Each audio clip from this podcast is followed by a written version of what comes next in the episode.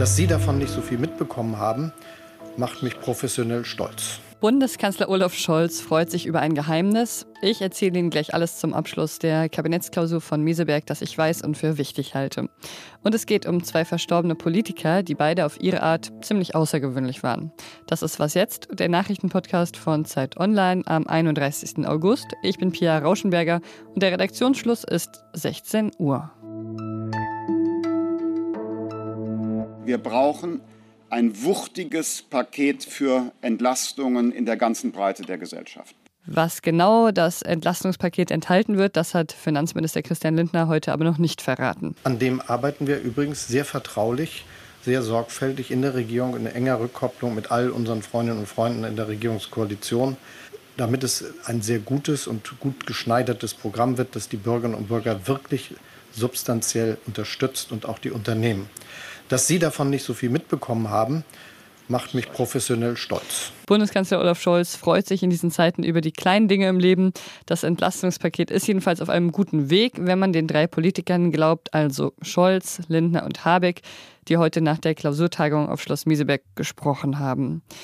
Wann es kommt, ist weiter offen, aber Lindner hat versichert, dass für dieses Jahr im Haushalt noch ein einstelliger Milliardenbetrag für Energieentlastungen bereitstehe. Ähm, und aus diesem äh, Grund ist davon auszugehen, dass es äh, in diesem Jahr 2022 noch Spielräume äh, geben wird. Bundeswirtschaftsminister Robert Habeck hat verschiedene Maßnahmen angekündigt, um die hohen Energiepreise wieder zu drosseln. Was die Gasversorgung angeht, sieht Habeck Deutschland aber erstmal gut gerüstet. Die Speicher seien mittlerweile gut gefüllt und so sieht das auch mein Kollege Christian End aus dem Datenteam von Zeit Online. Das, was mir von dieser Pressekonferenz vor allem in Erinnerung bleiben wird, ist, wie sich alle sehr bemüht haben, das gute Klima in der Koalition zu betonen und füreinander eingestanden sind. Die Regierung arbeitet sehr gut zusammen, wie man auch hier in Meseberg sinnlich erfahren konnte. Das war sehr freundschaftlich und sehr konstruktiv. Ich höre die Worte, die Meldungen der vergangenen Wochen erzählen ein bisschen eine andere Geschichte. Aber immerhin bezeichnen sich die Parteien noch nicht gegenseitig als Gurkentruppe. Das soll es ja auch schon gegeben haben. Michael Gorbatschow ist tot. Er war ein mutiger Reformer, ein Staatsmann, der vieles gewagt hat. Soweit Bundeskanzler Olaf Scholz heute Morgen zum Tod des ehemaligen Präsidenten der Sowjetunion Michael Gorbatschow. In der Sowjetunion gab es während seiner Präsidentschaft ziemlich tiefgreifende Veränderungen. Er hat Reformen eingeleitet, für mehr Meinungsfreiheit gesorgt und dann musste er sich auch gefallen lassen, dass über ihn gemeckert wurde und nicht nur das. 1991 ist er als Präsident zurückgetreten und die Sowjetunion hat sich kurz danach aufgelöst. In Russland machen ihn sehr, sehr viele für den Zerfall der Sowjetunion verantwortlich. Ob das gerechtfertigt ist, das habe ich unseren Russland-Korrespondenten Michael Thumann gefragt. Das geht völlig an den historischen Fakten vorbei, wie ich glaube. Die Sowjetunion war, als Michael Gorbatschow 1985 antrat als Generalsekretär der Kommunistischen Partei, da war die Sowjetunion eigentlich wirtschaftlich schon komplett am Ende und in einer tiefen Krise. Und das, was dann schließlich zum Zerfall der Sowjetunion führte, nämlich diese Zentrifugalkräfte in der Union, die aufmüpfigen Republiken äh, mit anderen Völkern wie der, der baltischen Staaten, wie der kaukasischen äh, Staaten.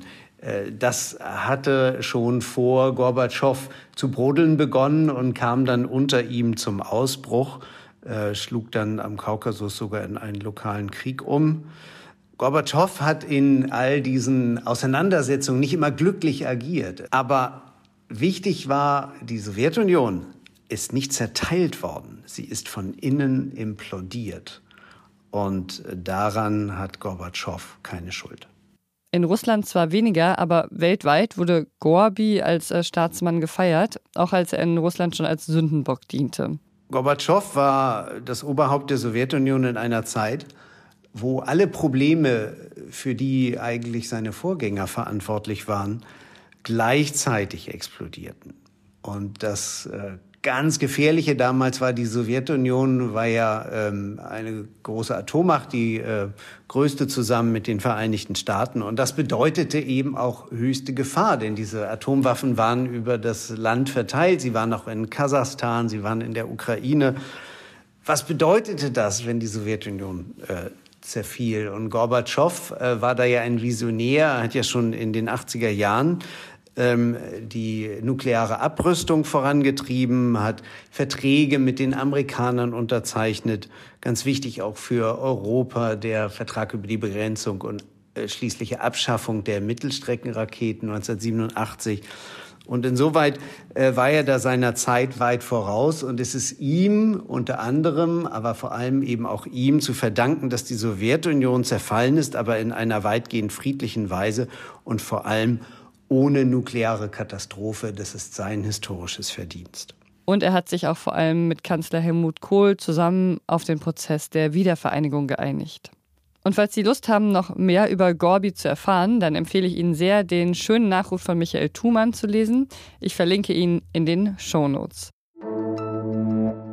Roter Schal, leuchtend weiße Haare und ein Fahrrad. Er war ein Politiker, der irgendwie so unbestechlich wirkte, dass er trotz seines Alters auch bei jungen Menschen noch viel Respekt genossen hat. Das kann ich zumindest von meinem jüngeren Ich sagen. Und er war eigentlich auch schon sowieso einer der ersten Politiker, die ich gefühlt kannte, wenn man das so sagen kann.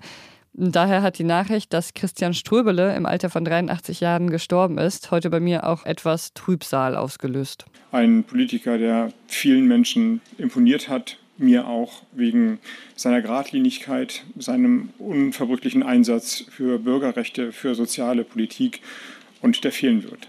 Das hat Wirtschaftsminister Robert Habeck dazu gesagt.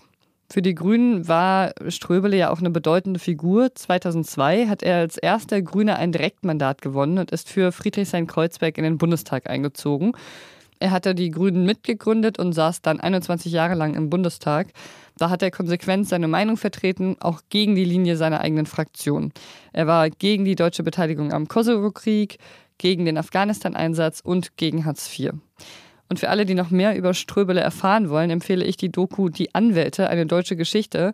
Da geht es zwar nicht nur um ihn, aber die Doku zeigt auch wirklich gut, wie Ströbele in einen Teil der deutschen Geschichte quasi verflochten war. Und kurz vor Redaktionsschluss kam dann noch die Meldung rein, dass die EU ein mit Russland geschlossenes Abkommen zur Erleichterung der Visavergabe für Reisende vollständig aussetzen wird. Das hat der EU-Außenbeauftragte Josep Borrell nach Beratungen der Außenministerinnen in Prag angekündigt. Was unser Russland-Korrespondent Michael Thumann dazu denkt, das können Sie in der Folge von gestern Nachmittag nochmal nachhören. Kurz zusammengefasst, nicht viel. Was noch? Wenn Tiere kommunizieren, würden wir Menschen ja gern manchmal wissen, worüber. In der New York Times habe ich einen ziemlich interessanten Artikel darüber gelesen, wie WissenschaftlerInnen versuchen, Tiergeräusche quasi zu dekodieren. Also zum Beispiel Quietschen von Nacktmulen. Oder Fledermäusen. Und sie zeichnen dann die Kommunikation auf und versuchen dann mit Maschinenlernen aus diesen riesigen Datenmengen zu ermitteln, wann wie gezirpt, gequietscht oder geschnattert wird, also wofür die Laute dann stehen und an wen sie gerichtet sind. Und ihr Ziel ist dann sowas wie so eine Art Google Translate für Tiere. Eine Forschergruppe will sogar versuchen, den Wahlen, deren Geräusche sie untersuchen, dann irgendwann zu antworten. Ein Problem, das sich dabei aber in Zukunft stellen könnte, sagen die ForscherInnen, es gibt einige Konzepte, die wir kennen, die Wahlen bestimmt aber eher fremd sind. Zum Beispiel, was es bedeutet, nass zu sein. Heute gibt es leider kein Was jetzt mehr für Sie. Dafür morgen eine frische Folge mit meiner Kollegin Konstanze, die dann unter anderem über das Hochwasser in Pakistan spricht. Ich bin Pia Rauschenberger. Machen Sie es gut. Und äh, ein Brief, da mussten wir beim Übersetzen dann mal laut lachen. Da schrieb äh, Gorbatschow nämlich von seiner letzten Reise nach Australien. Dort habe er vor einer großen Masse von Menschen gesprochen. Er stellt es so dar, als seien es Hunderttausende gewesen. Und äh, die seien halt eben ganz begeistert von der Perestroika gewesen und überlegten nun, ob sie das selber in Australien einführten. Und das war dann doch nach dem Zerfall der Sowjetunion und dem schließlichen Scheitern seiner Reformen schon sehr lustig, wie er dort im fernen Australien Anhänger seiner Reformen entdeckte.